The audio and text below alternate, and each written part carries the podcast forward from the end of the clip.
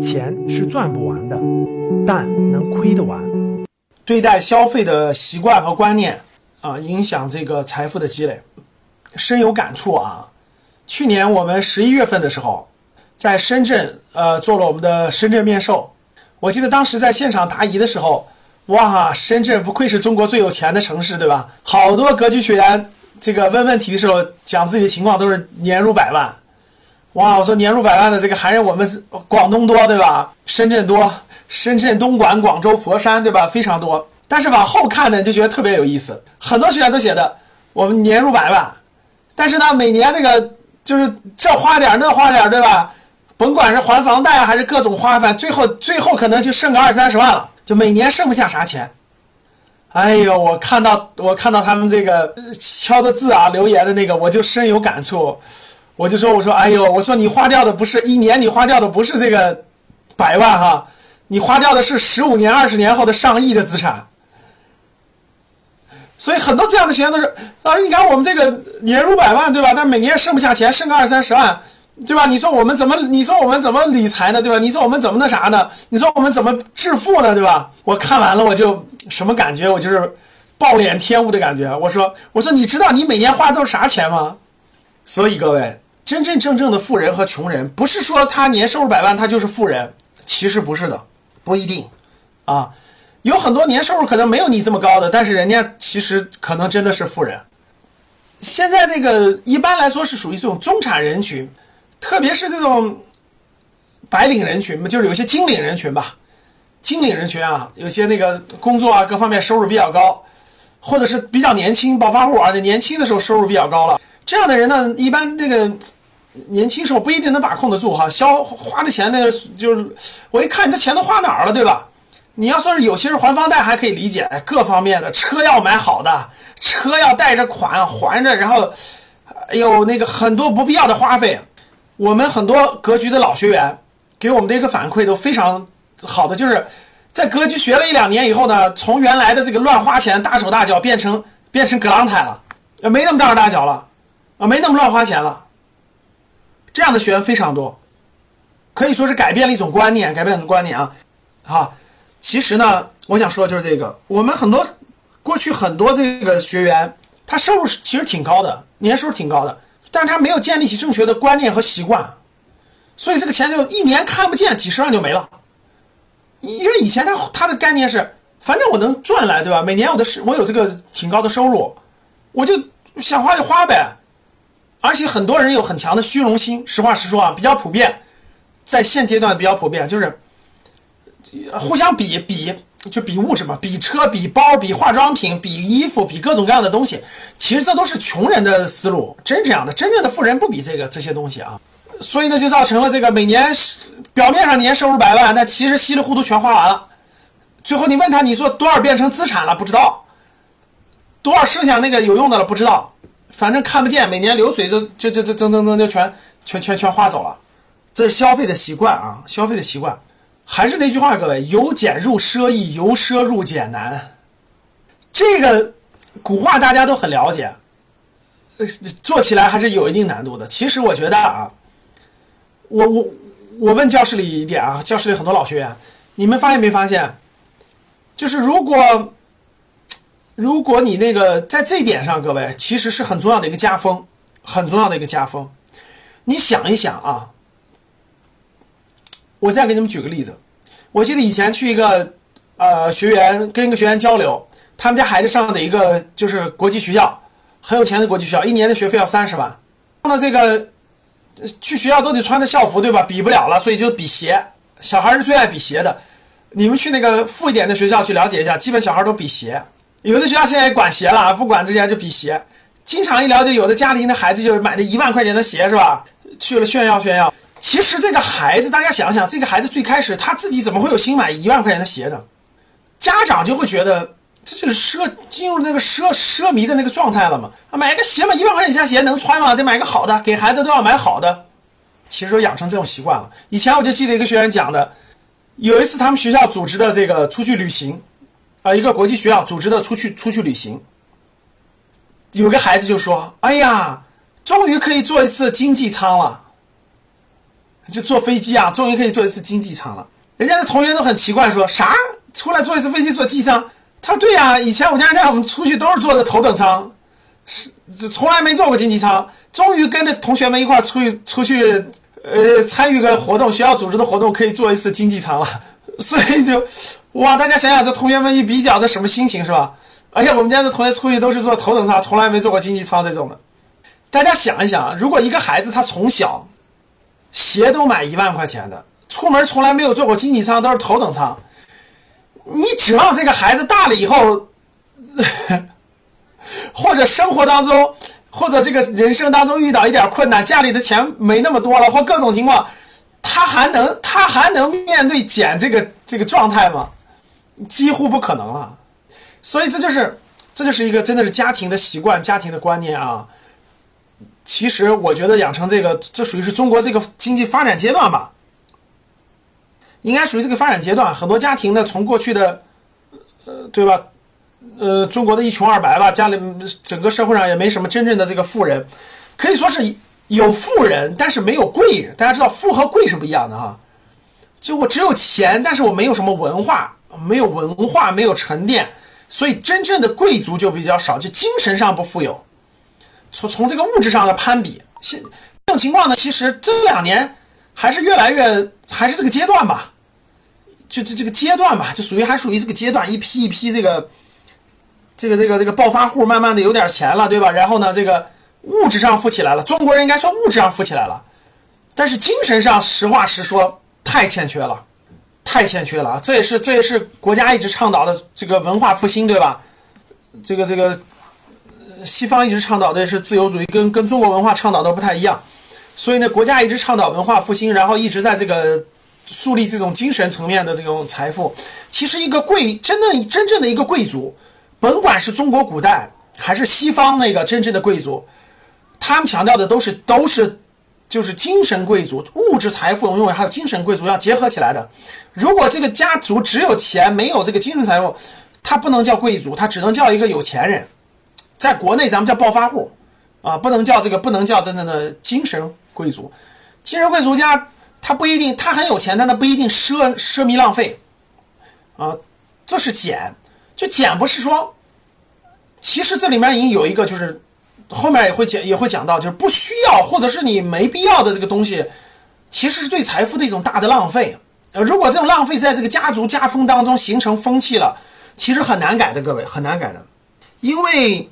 一个家庭对待消费的习惯和观念，各位会影响三代人。我问一点就知道了，教室里各位，如果从小到大跟爷爷奶奶生活在过一起啊，就跟爷爷奶奶生活在过一起，呃，然后生活环境也比较简朴长大的孩子，你会发现，就是他的隔代，就是到了孙子这辈儿，其实他从小从小比较简朴，他长大了这个人也不会特别奢靡。就爷爷奶奶当时可能是那个比较简朴的生活，会对你影响到今天，有没有这样的各位？就是这个简朴，在在爷爷奶奶那一代就比较简朴，所以到今天这一代也比较简朴，确实是这样的啊。因为我们我们这代人呢，你像我是七零后啊，啊七零后、八零后等等的，爷爷奶奶那一代教的比较简朴的话，吃穿住行都比较简朴的话，孩子一般都是比较简朴啊。孩子包括下一代，基本上能影响三代人啊。如果说是你家里就是这种。比较铺张浪费啊，比较奢靡这种的，其实你们家孩子是一旦一旦一旦一旦养成这种习惯，他改不回去的，很难改回去。所以他这个，呃，这个这个其实会有各种各样的问题啊。其实各种你你想让这样的孩子把财富积累起来，你想你你你赚了亿万身价，你交给这样的孩子，你希望他能把这个财富管好，希望把这个孩子财富能够梳理好，很难的，各位。他已经花惯了。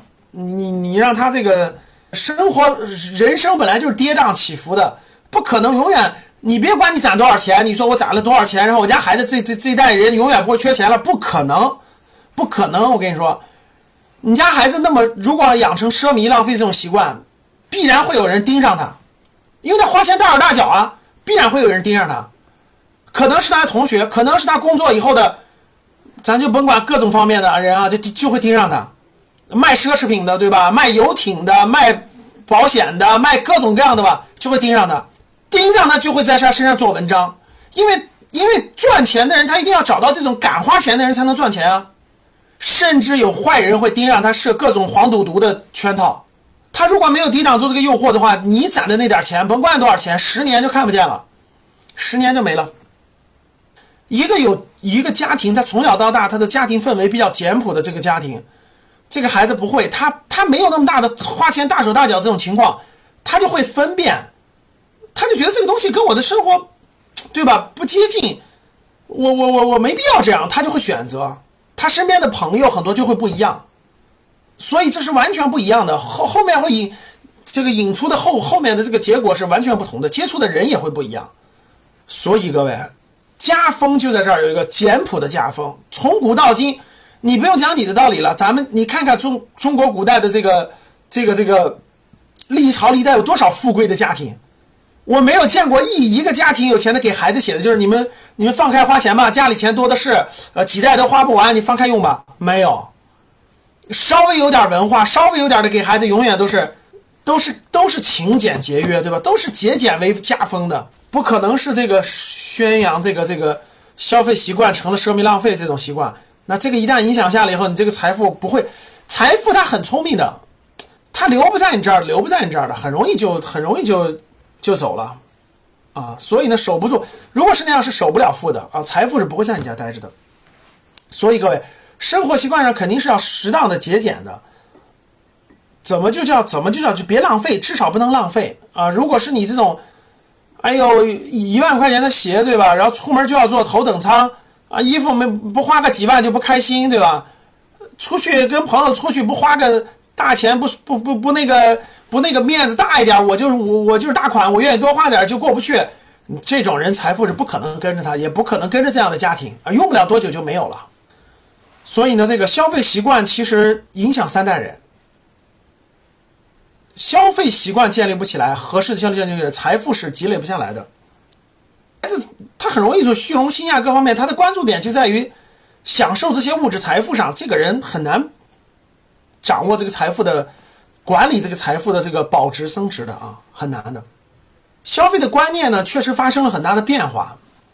呃，在我我们今天年轻人超前消费已经成为常态了，特别是九零后、零零后、一零后，对吧？一零后，因为这个太方便了，借钱太方便了，没钱怎么办？第一是家里经济状况都好了，爸妈呀、爷爷奶奶都觉得当年我们挺穷的，挺那啥的，对吧？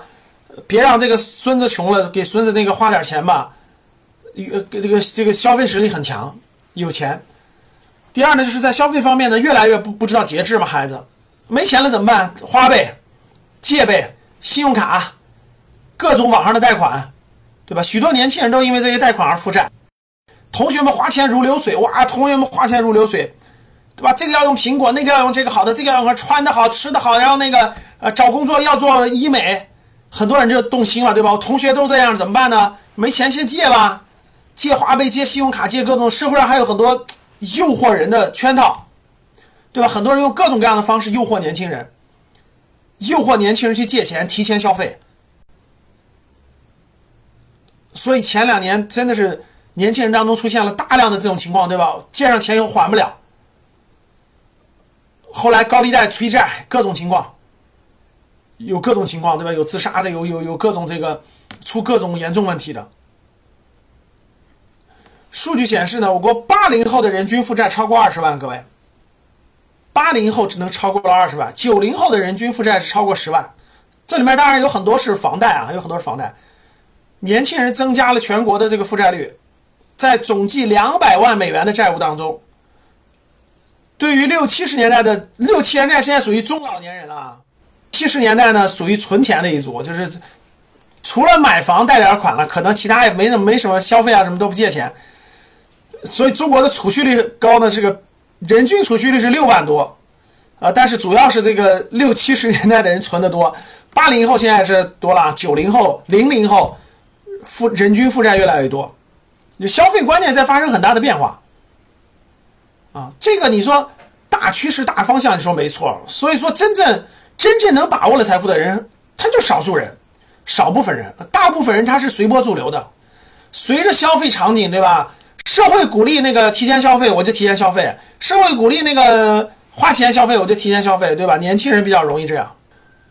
如果你是一个，你真正想在你的家庭当中营造这种，真的是能掌控了、掌握了财富的这种习惯和观念，其实非常重要的一点，告诉孩子不要提前消费，不要提前负债消费，对，不要提前负债消费，合理消费，量入为出，量入为出，这是非常重要的一点。量入为出，你收入一万块钱，那你就照着一万。可能花五千，可能花八千，但是量入为出的习惯非常重要的。如果你家本来就是，我指的是，如果原来你是普通人、工薪家庭、中产家庭，你要往富人家庭走，你肯定第一步过要过的第一关是什么？量入为出，延迟享享受，延迟享受，这是第一关。如果你连这关都过不了，各位，你就想的是一夜暴富这种的，不可能的啊！除非是极个例，有个例，但是不可能是那个。